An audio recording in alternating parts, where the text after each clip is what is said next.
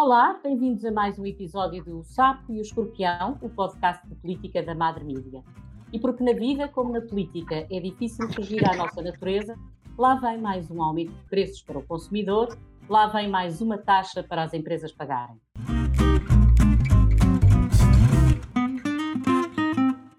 Eu sou Isabel Tavares e tenho comigo Luís Mira Amaral, três vezes Ministro de Cavaco Silva, antigo Ministro da Indústria e da Energia, ex-líder do BIC em Portugal e professor universitário.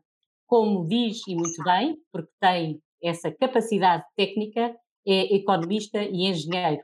Não nasceu Ministro da Indústria e da Energia. Viva, como está? Afirmou que os decisores da União Europeia, em termos de estratégia, são uns autênticos nabos ou patos. Isto foi logo no dia a seguir à invasão da Ucrânia pela Rússia.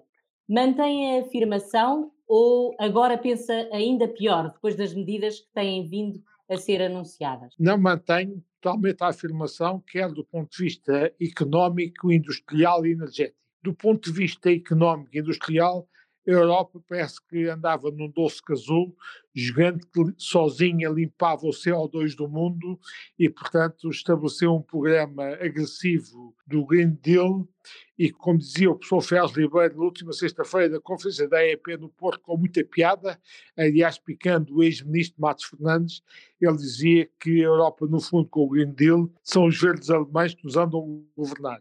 Eu respeito a consciência ecológica e ambiental, mas não acho boa ideia para um continente como a Europa, que devia ser uma potência económica, ser, no fundo, governada pelos verdes, como está a acontecer no Green Deal, que foi uma proposta, do ponto de vista económico e industrial, utópica e irrealista, porque, obviamente, nós sozinhos não limpamos o mundo de CO2, a Europa emite 8% do CO2 mundial, e, portanto, os outros blocos de ambos dos Estados Unidos, a China, a Índia, os grandes países também não, não cooperarem, nós, isto é quixotesco e nós sozinhos não fazemos. Do ponto de vista energético, a Europa também seguiu muito a estratégia alemã da transição energética e esta transição energética não foi uma transição energética, foi uma disrupção energética, porque já houve transições energéticas no mundo. Lembre-se quando aquilo que hoje chamamos pomposamente a biomassa, que no fundo era a lenha e a madeira, eram utilizados para aquecimento, a primeira transição energética foi substituir a lenha, essa biomassa, pelo carvão. Depois a segunda transição energética foi substituir o carvão pelo petróleo e a terceira foi vir substituindo o petróleo gradualmente pelo gás natural, mas nestas transições energéticas que nós verificamos é que, como o nome indica, é uma transição, é um movimento não é brusco, tem alguma suavidade e, no fundo, as energias incumbentes, aquelas que estão a ser substituídas, ajudam as novas a desenvolverem-se. Uhum. Nós agora quisemos fazer uma disrupção energética com este fundamentalismo ecológico que era suprimir de um momento para o outro as velhas energias incumbentes e pensar um mundo novo maravilhoso só com energias renováveis. O que é que se verificou? É que, devido a esta preocupação de descarbonização europeia, nós deixámos de investir nos combustíveis fósseis, tudo que era carvão, que era petróleo, que era gás natural, quer a Europa e um pouco os Estados Unidos deixaram de investir. Aliás, nos Estados Unidos, o Joe Biden perseguiu mesmo os executivos das empresas petrolíferas. E depois, quando veio a recuperação económica no pós-Covid, que foi uma recuperação económica fortíssima, o que é que aconteceu? A procura de combustíveis fósseis, de petróleo, gás natural e carvão, ultrapassou a procura que existia no, antes do Covid. E, portanto, houve uma procura muito forte destas energias fósseis. O mundo, graças a esta visão fundamentalista europeia que o Joe Biden depois seguiu nos Estados Unidos, não tinha investido em novas explorações de petróleo, carvão e gás natural e, portanto, não houve oferta, resposta para a imensa procura. Hum. E os preços começaram a subir. Isto mesmo antes da guerra da Ucrânia. E depois os alemães fizeram outra arreglada que a Europa está a pagar. Ficaram demasiado ligados ao gás russo, por gasoduto, não investiram em tempo e horas em terminais de gás natural liquefeito na sua costa para diversificar no gás russo e, portanto, quando veio a guerra da Ucrânia, a guerra da Ucrânia veio exacerbar um movimento que já havia antes devido a esta descarbonização apressada de aumentos dos preços dos combustíveis fósseis, carvão, petróleo e gás natural, e a guerra da Ucrânia veio exacerbar muito isto, geralmente no gás natural, porque hum. verificou-se a dependência alemã e tragicamente também europeia atrasada pelos alemães do gás natural, e portanto a Europa entrou aqui numa situação muito, muito difícil e vamos ter uma fase crítica que é o próximo inverno. Eu pergunto-lhe primeiro como é que lê a afirmação que o Ministro do Ambiente e da Ação Climática, Duarte Cordeiro, fez hoje, quando admitiu que, e passo a citar, ainda não existem as melhores condições para os consumidores interessados passarem para o mercado regulado do gás natural com tarifas mais baixas. Ora bem, isso é uma história de facto que tem sido mal explicada. O que é que foi vendido para o governo? Que nós podíamos passar eh, dos comercializadores do mercado livre de gás natural para o mercado regulado de gás natural e, portanto, o preço seria mais baixo que no, no mercado livre. Ora, como você compreende, o gás que vem para o mercado regulado não cai do céu, também tem que ser comprado. E, portanto, esta medida, em termos económicos, só é realista na medida em que o abastecimento ao mercado regulado seja feito por preços de gás natural inferiores aos preços do gás natural que existem no mercado livre. E, portanto, digamos, há aqui uma dúvida que eu já tinha, que era se os contratos de take-or-pay, que no fundo são mais baratos que os do mercado spot, e que, portanto, iriam assegurar o fornecimento ao gás natural no mercado regulado, se esses, essa oferta de contratos de take-or-pay chegam para todos aqueles que maciçamente vão passar do mercado livre para o mercado regulado. E agora eu acho que o ministro Duarte Cordeiro está a entrar na real, como diria o povo, e já ter uma palavra de cautela que isto pode não ser uma panaceia. E aí, repare, suponha que chegamos ao fim do ano e neste mercado regulado há um déficit tarifário. O que é que isso significa? É que os preços de venda do gás no mercado regulado são superiores àquilo que os consumidores estão a pagar pelo preço do gás no mercado regulado. Chegamos ao fim do ano, temos o famoso déficit tarifário. Tendo o déficit tarifário, a ES chega ao fim do ano, faz as contas, chega à conclusão que, no fundo, o preço que o gás está a ser vendido é superior, mesmo no mercado regulado, é superior àquele que os consumidores pagam, é o famoso déficit tarifário que já conhecemos no sistema elétrico. E agora, repare, que é que o preço do gás natural tem disparado. Como você já percebeu, a Rússia tem cortado o fornecimento à Europa e à uhum. Alemanha. E, portanto, eu diria que do gasoduto Nord Stream 1 com que a Rússia fornece à Alemanha, não sei se sabe que só está a trabalhar a 20% da sua capacidade. Isto é brutal e, portanto, isto obviamente implica um relacionamento da oferta de gás natural na Europa muito grande devido ao corte russo e o disparo dos preços. É evidente que a Alemanha e os outros países estão a tentar arranjar fornecedores de outras proveniências, mas como você compreende, isto não é de um dia para o outro, leva tempo.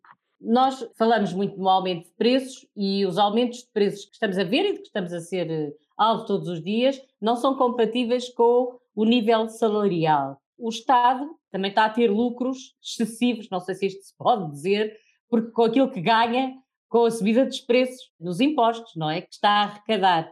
Há dois pesos e duas medidas nesta ideia de taxar as empresas os lucros excessivos ou, extraordinários das empresas da área da energia. Deixe-me primeiro explicar um mecanismo económico, como é que isto funciona. Você, como eu já expliquei, teve a primeira crise energética em descarbonização antes da guerra da Ucrânia, os preços de energia começaram a subir.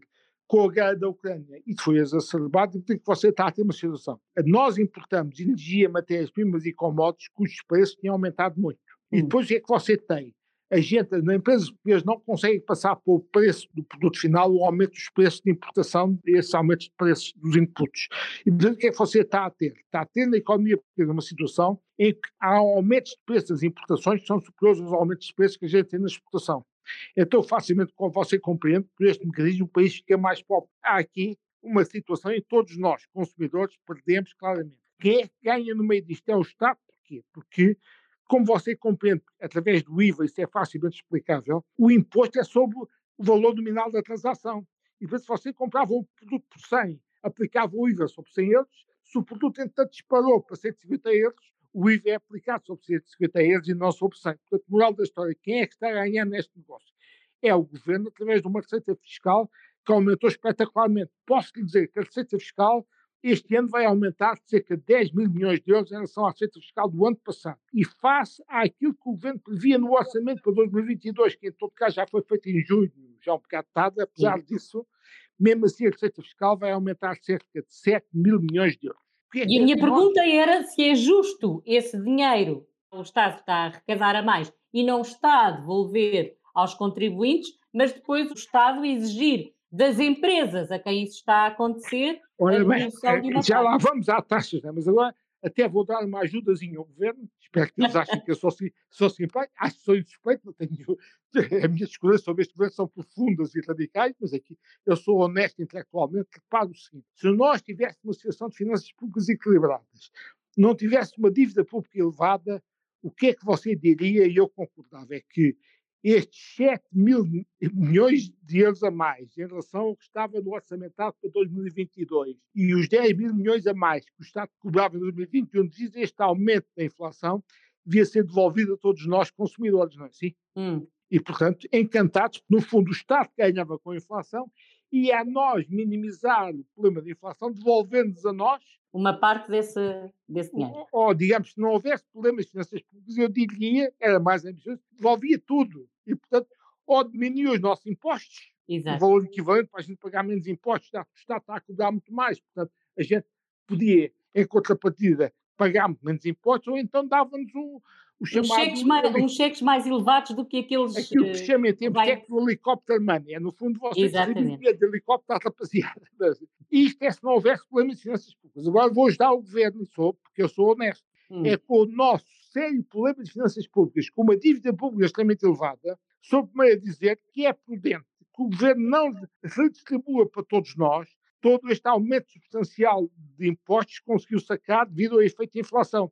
E, portanto, é prudente que uma parte deste aumento de impostos seja utilizado pelo governo para abater diretamente dívida pública. E, portanto, agora podemos discutir dos 7 mil milhões de euros a mais em relação ao, orçamento deste ano, ou 10 mil milhões de euros a mais em relação ao ano passado, qual é a parcela que deve vir para nós e qual é aquela que deve vir para abater dívida. O governo foi muito prudente, porque realmente este governo socialista aprendeu com o governo de Sócrates, como você sabe, diz o povo, gato escaldado tem medo, então ser é muito prudente em finanças públicas e, portanto, só devolveram às famílias, no pacote de famílias, 2,4 milhões de euros, e desses 2,4 milhões de euros, na realidade, só devolveram 1,4 mil milhões de euros, porque mil milhões de euros são aumentos adiantados de pensões que tinham que ser pagados, portanto, só vem isso, e agora para as empresas também é menos de 2 mil milhões de euros. Portanto, moral da história, o governo está a ser muito prudente em termos de finanças públicas. Mas ainda nem sabemos se vai usar o restante para abater na dívida pública. Ora bem, mas eu diria que em termos de finanças públicas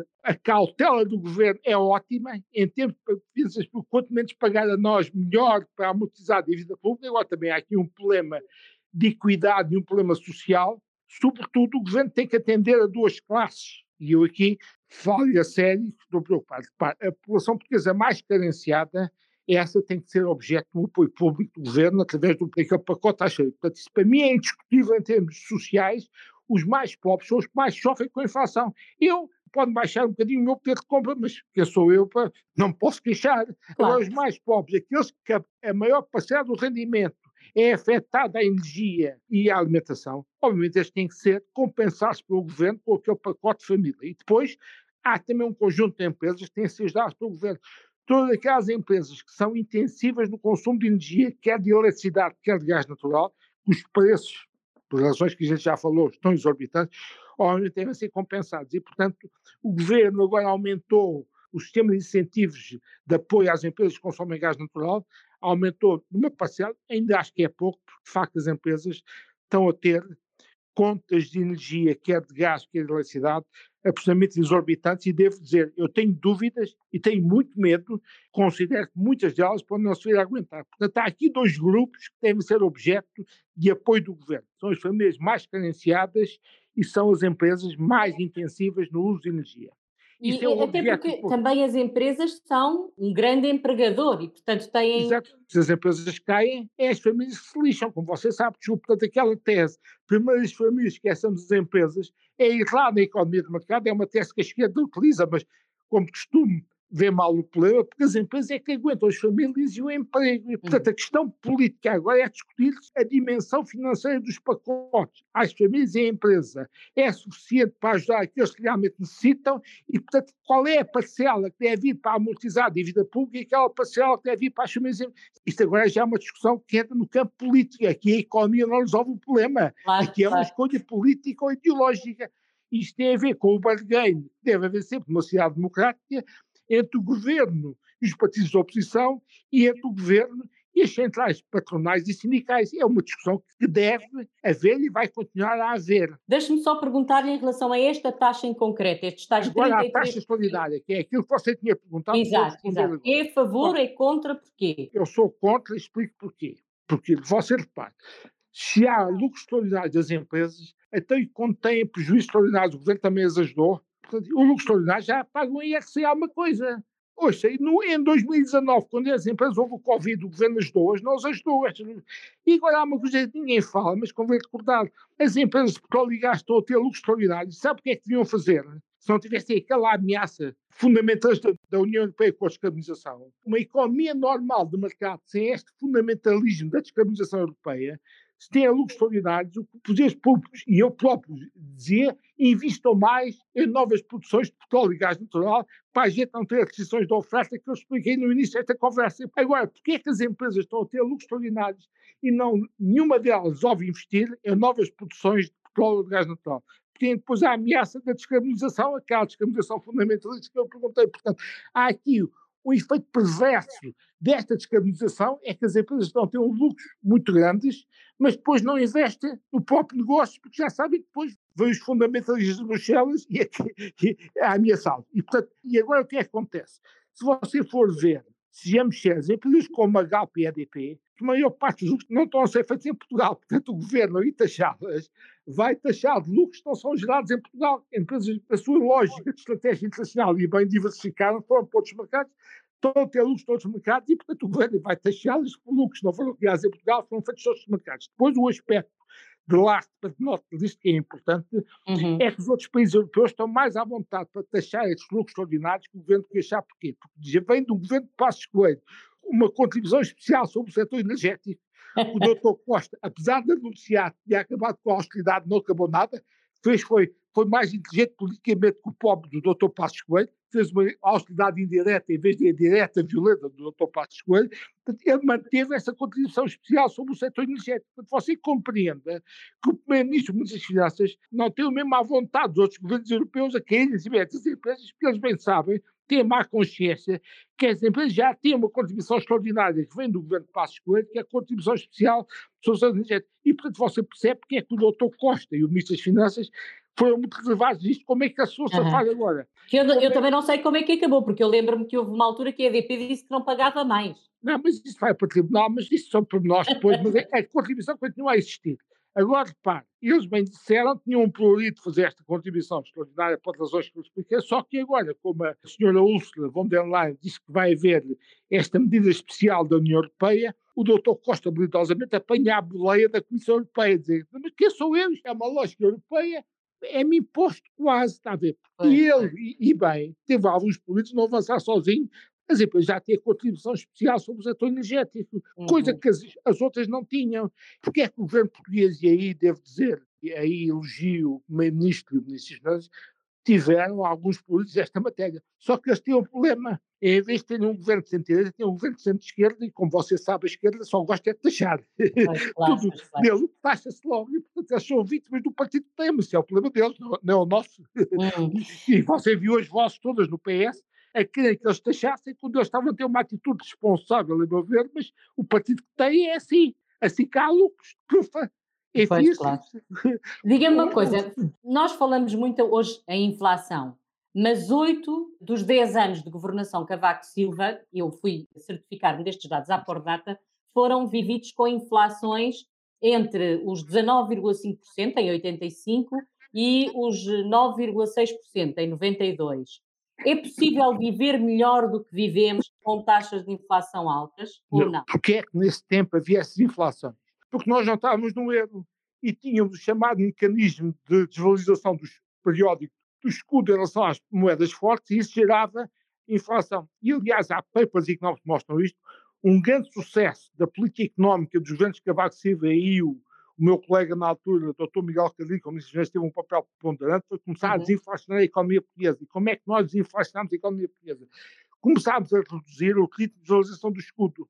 E uhum. parámos com esse Mas hoje em dia não temos essa possibilidade. Em 92. E aí, repare, quando parámos com este ritmo de geração do escudo, a inflação começou a cair e aproximámos das condições para entrar no euro na moeda única europeia. Quando entrámos no euro na moeda única europeia, felizmente, tivemos muitos anos até agora sem saber o que era a inflação.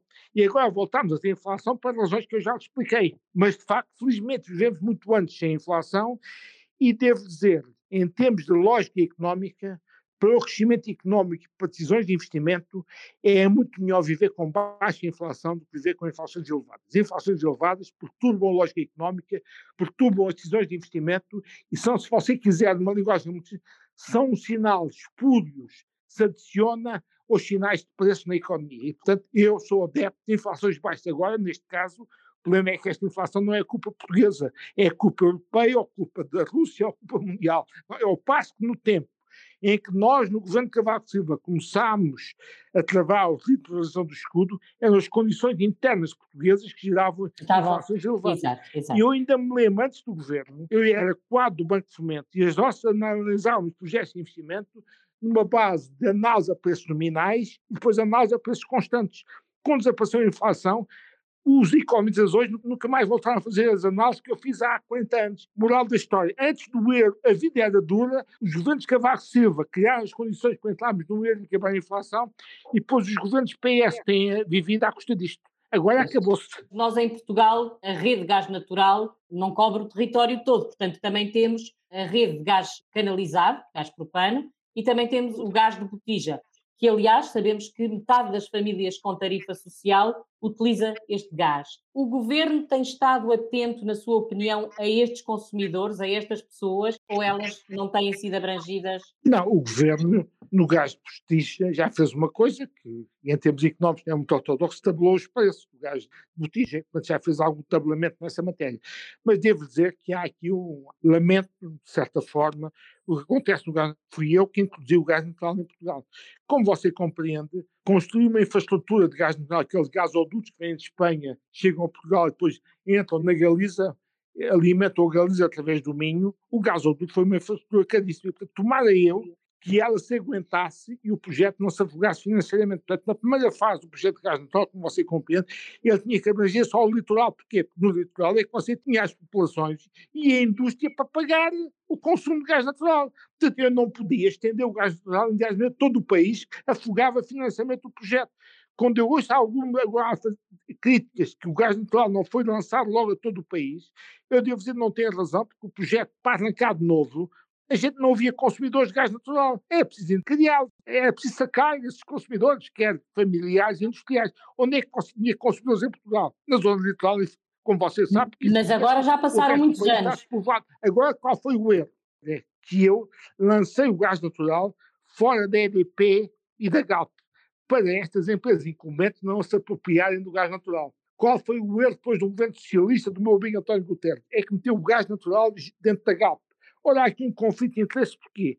Porque a Galp já tinha o gás propano e butano. E, portanto, já tendo o gás propano e butano, você acha que a Galp está entusiasmadíssima em desenvolver a rede de gás natural. Portanto, eu acho que houve aqui um erro estratégico. Depois do projeto vingar e do nosso afogar financeiramente da primeira fase do gás natural, nós íamos ser mais ambiciosos. Porquê é que a gente não tem gás natural no Algarve? Isto choca-me profundamente porque o projeto do gás natural, depois de eu lançar e o criar, depois não foi desenvolvido, ficou parado, como a sua pergunta mostra.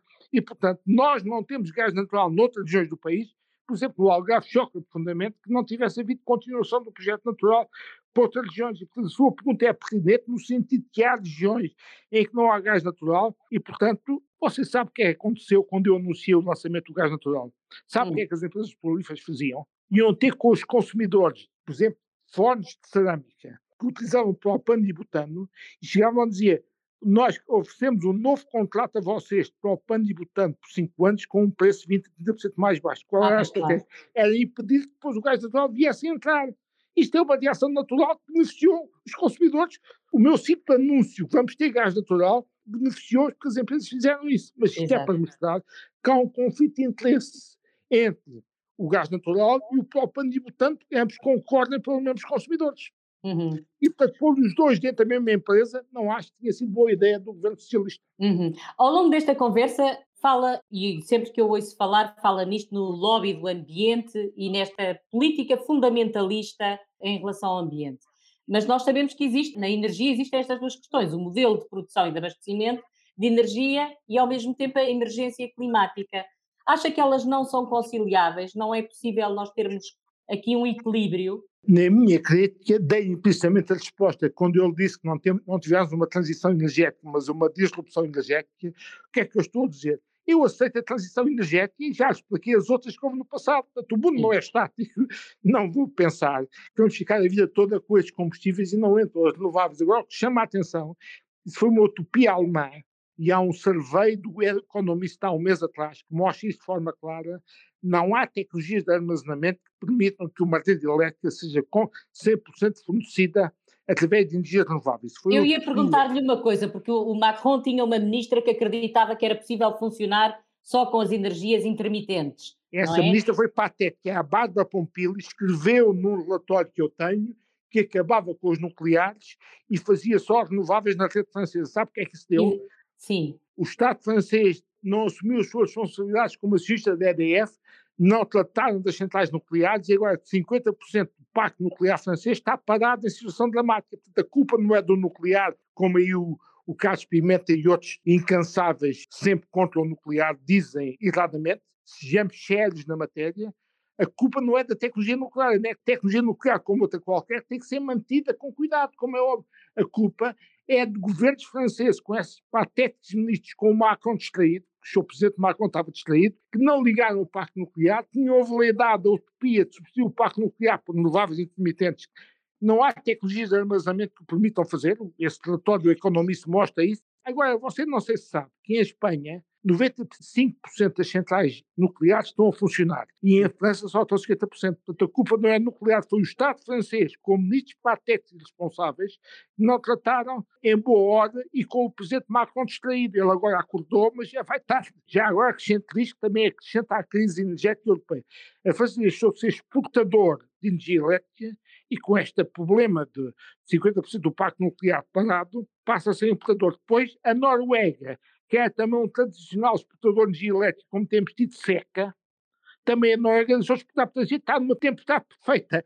É, é o fundamentalismo ambiental, é a seca, é a falta de vento, é o problema do nuclear francês, juntou-se tudo e mais a guerra da Ucrânia. Deixe-me fazer-lhe uma pergunta. Nós nunca teremos a possibilidade de nos tornar consumidores intermitentes, também nós, para andarmos ao ritmo da produção. Eu aí dou-lhe uma resposta muito política que você vai se rir, mas é o seguinte: você, os únicos que tentaram criar o homem novo foram os soviéticos em 1917 e a coisa não correu pelo melhor. Como não, não correu nada esta, bem mesmo. Esta utopia de pensar que nós, pessoas, vamos alterar drasticamente o nosso estilo de vida e de consumo para só consumirmos ao ritmo das renováveis intermitentes é utopia. O que não significa e isto já estava a passar muito antes das renováveis intermitentes, que há certos tipos de consumo que é mais racional fazer à noite durante o dia. Por exemplo, se você tem máquina de lavar roupa ou máquina de lavar louça, porque é que não a utiliza durante a noite com, em que a rede está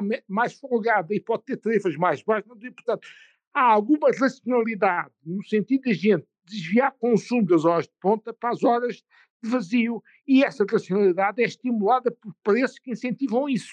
Agora, daí temos a utopia, pensamos que nós vamos passar a produzir, a consumir e a dormir ao ritmo das renováveis intermitentes, eu uhum. diria que os últimos tentaram criar o homem novo foram os soviéticos em 2017 Sim. e a coisa não funcionou pelo melhor. Portanto, haja alguma mudança, tem que haver, a gente deve passar a fazê-lo. Veja agora com o advento dos carros elétricos, obviamente, muita gente vai carregar o carro elétrico de noite, não é assim, em vez de dia. E, portanto, isto vai acontecer agora daí a pensar utopicamente todos nós vamos alterar drasticamente o nosso ritmo de vida. O género humano não é assim. Uhum.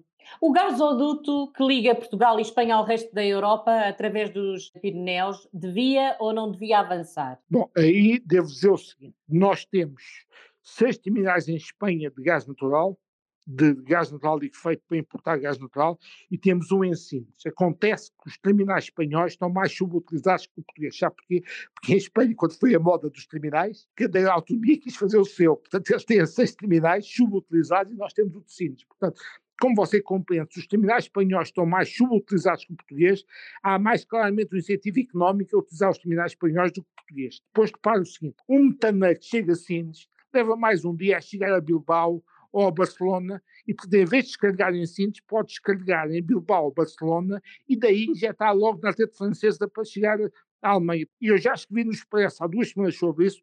Há razões económicas e geográficas para explicar que os terminais espanhóis são mais competitivos que o terminal de Sintes para injetar gás daqui para a Europa. Agora, o que é que o primeiro-ministro espanhol disse ao chanceler alemão? O chanceler alemão, como você compreende, está completamente acossado e entalado com este estratégico da Alemanha, dependência do, ah, do gás, que é, que é culpa dos Schroeder da América, não é dele, é dos Schroeder da América. E, portanto, qualquer ideia que venha diversificar do gás russo, ele aceita. Portanto, o primeiro-ministro espanhol foi lá com a ideia de utilizar os terminais espanhóis e para isso é preciso fazer o reforço do gasoduto que você citou, que é o, o chamado Mitic Catalonha, portanto, entre o sul de, de Espanha e França. E nessa lógica, se nós quiséssemos injetar gás em Sintes para levar para a Europa, precisamos de forçar as interligações entre Portugal e Espanha. E por isso eu tenho defendido sempre, só numa perspectiva, se a gente tivesse gás de Sintes, injetar Sintes para ir para o centro da Europa, faz sentido fazer uma terceira interligação entre Portugal e Espanha, ligada com o reforço das ligações entre Espanha e França. E, portanto, é isso que está em cima da mesa, que está em causa. Porque, para o funcionamento do mercado ibérico, as duas interligações que eu desenhei no projeto de gás natural chegam perfeitamente. Agora, o que é que nós devemos, na perspectiva da Ibéria, não ser uma ilha quase em relação ao continente europeu, faz sentido que Portugal e Espanha se batam por forças de interligações entre Espanha e França para a Ibéria ficar mais Exato. ligado. Aí os franceses não querem porque acham que, dizem eles, que é mais barato fazer terminais na costa alemã e meter o gás diretamente na Alemanha do que vir daqui da Península Ibérica. Mas do ponto de vista ibérico, interligação com a Europa, faz sentido nós batemos estas interligações agora na minha opinião, a interligação elétrica é até mais importante que a de gás natural. Sabe porquê? Hum. Nós vamos meter muita energia solar em Portugal, cerca de 8 gigawatts de energia solar, mais 8 gigawatts de eólica offshore.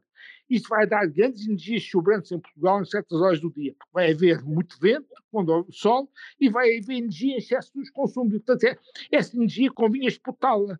Mas isso é que os franceses também não querem, não é? Aí também temos dificuldades com os franceses. Agora, repare, a coisa até é propícia, como os franceses estão aflitos com o nuclear, se a gente tivesse aqui energia sobrante, até era útil para exportar para a Europa agora. Por isso é que eu digo que as interligações elétricas entre Espanha e França, a meu ver, até são mais importantes para nós do que as interligações de gás, porque as interligações de gás, como já expliquei, têm dúvidas que sim, a gente meta gás no, no centro da Europa. Agora, com o que vem aí de energia eólica, offshore e de energia fotovoltaica, aí vou dizer que tem muita energia sobrante convinha exportar para o centro da Europa, mais a mais, quando a França está aflita e a Noruega também não consegue exportar mais. Uhum. E deviam existir mais incentivos fiscais ou de outra natureza para que as pessoas usassem mais os painéis solares e pudessem comprar e desenvolver essa ou não? Bom, eu acho que os painéis solares baixaram drasticamente de preço devido à massificação chinesa e, portanto, hoje em dia são perfeitamente competitivos. Qual é o problema português nesta medida? É que as nossas famílias têm pouca capacidade financeira para fazer um investimento em painéis solares. Eles Exato. são rentáveis, face aos preços de energia elétrica da rede. Aliás, as empresas industriais estão a fazer ali bem a instalar maciçamente painéis solares. Nas famílias nós posses, elas não têm capacidade financeira normalmente para fazer um investimento em painéis solares. Se você for ver grandes condomínios, vivendas magníficas, já todos têm painéis solares, esse pessoal tem dinheiro para investir em painéis solares. As famílias mais pobres e carenciais não têm. Portanto, aqui devia haver uma ajuda do governo ou através de uma ajuda ao investimento para, que, para ajudar as famílias com menos posses a poderem investir em painéis solares. Não tarda nada, estamos a discutir o orçamento de Estado. O que é que, nesta ótica daquilo que temos estado aqui a, a discutir, o que é que o orçamento não pode deixar de ter, ou não devia poder deixar de ter? Bem, o orçamento de 2023 é mais complicado que 2022, porque esta receita extraordinária, este aumento de delta extraordinário, já não vai ser os mesmos aumentos do mesmo género, e, por outro lado, como você compreende, do lado da despesa entra toda a despesa social que é indexada não à inflação, já havia discussão sobre as pensões, e, portanto, o orçamento para o próximo ano é mais complicado que este ano, mas por razões que eu já referi, o orçamento de 2010 não pode deixar de ter apoio às pessoas mais desfavorecidas, àquele setor mais desfavorecido e às empresas, se se mantiver a guerra e este problema dos preços, isso vai ser necessário manter-se. E ainda as, empresas, as pessoas mais desfavorecidas, eu dou dois exemplos em que as pessoas estão muito aflitas. é o caso que você tem de pessoas que vivem nas periferias das grandes cidades ou que não têm transportes públicos para ir trabalhar, portanto precisam do uhum. seu carro. Se gastam um balão em combustível, como você sabe. Claro. Uhum, uhum. E aqueles jovens, sobretudo os jovens ou aqueles que têm empréstimos à habitação de taxa variável, também vão levar um grande impacto. Portanto, esses dois grupos também deviam ser ajudados pelo governo porque são dois grupos que vão ter extremas dificuldades. Uhum. Nós estamos mesmo a chegar ao fim. Temos em Portugal uma política para a água.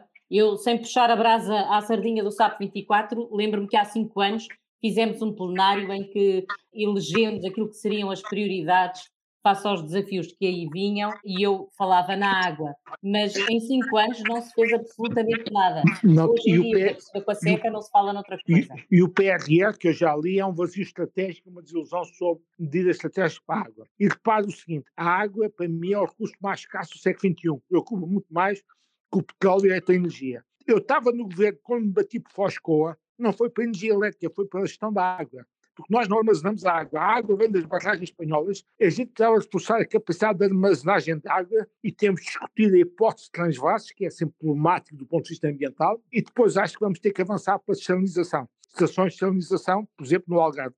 Eu estive em Porto Santo, fim de semana passado, e Porto Santo tem há 40 anos uma estação de desalinização. E agora, repare, quando nós podemos a ter energia fotovoltaica a preços extremamente baratos e energia também eólica à noite a preços mais baixos, há obviamente condições de ter energia elétrica a preços favoráveis para fazer a desalinização da água do mar. E, portanto, eu acho que a questão da água é um tema que vai ter que ser discutido em Portugal, numa perspectiva estratégica, não foi até agora, e digo estas três ideias. Maior capacidade de armazenagem com barragens para armazenar água, a discussão de transvases que se deve fazer, embora haja sempre dúvidas sobre a os impactos ambientais, mas os espanhóis estão a fazê-lo, como você sabe, uhum, e depois uhum. a questão da desalinização. Eu devo dizer que vou organizar na SETES, pelo grupo de trabalho, pelo observatório que coordeno, um debate sobre a água no mês de ah, outubro. Muito bom, que bom. E para terminar, vou perguntar-lhe, na política da energia, quem é o sapo e quem é o escorpião? Bom, eu não sei quem é o sapo e o escorpião, devo dizer que somos, estamos todos é lixados. estamos todos lixados e o governo anda a navegar à vista porque de facto sublinou tudo ao CO2 e a energia é apenas um subproduto da estratégia tal lógica fundamentalista, o que interessa é o combate ao CO2. E a Europa e Portugal estão a pagar caro isto. Não é só culpa portuguesa, é culpa europeia. Portanto, não sei se é um ou outro, devo dizer que estão, estão os dois lixados e estamos todos lixados com energia. E terminamos assim, porque vamos, já percebemos, vamos ter que engolir é muitos sapos. É muitos sapos. e assim chegamos ao fim de mais uma conversa. Muito obrigada, Luís Mira Amaral, por ter aceitado o nosso convite. Deus, boa, boa tarde. Obrigada também a quem nos ouve e voltamos para a semana com mais um episódio para falar sobre a atualidade política, à luz da fábula que nos conta a história de um sapo e de um escorpião que morreram afogados porque nenhum deles conseguiu fugir à sua natureza. Até lá.